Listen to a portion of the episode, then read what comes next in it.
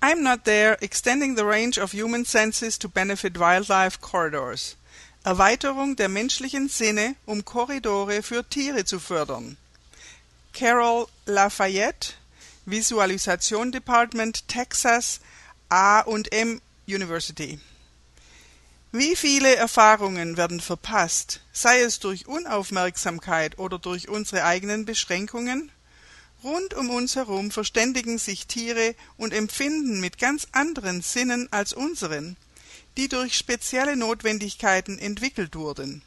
Während die Menschen Technologien entwickelt haben, um Beschränkungen der körperlichen Stärke, der Geschicklichkeit und der Distanz zu überwinden, kann man sich Technologien vorstellen, die uns ermöglichen, unsere Sinne so zu erweitern, dass man Vögel, Wale und andere Tiere verstehen kann.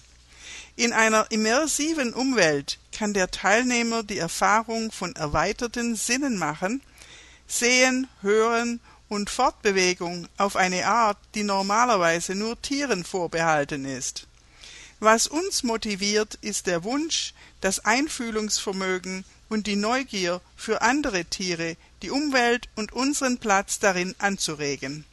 Wenn Wissenschaftler die Geschöpfe der Erde studieren, ergeben sich oft mehr Fragen als Antworten. Solche Fragen können dann zu Empfindungen führen, die uns jetzt noch nicht vorstellen können. Wir präsentieren einen virtuellen Prototyp, der wissenschaftliche Forschung als Basis für diese Studie nimmt, die schließlich eine Realanwendung ergeben wird.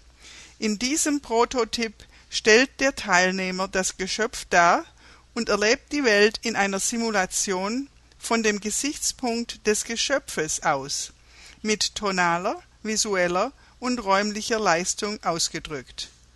Ton wird manipuliert, um die Sensationen, die von der Kreatur gefühlt werden, zu erleben.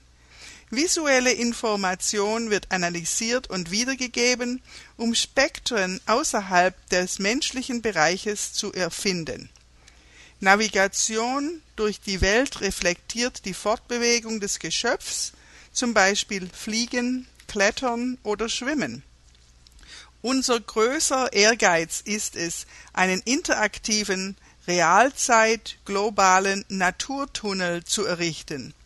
Das Projekt würde es ermöglichen, ferne Plätze mit erweiterten Sinnen zu durchstreifen und infolgedessen Korridore für wilde Tiere rund um die Welt zu fördern. Dabei erforschen wir auch grundlegende Fragen über unsere eigenen Geistes-, psychologischen und technischen Deutungen.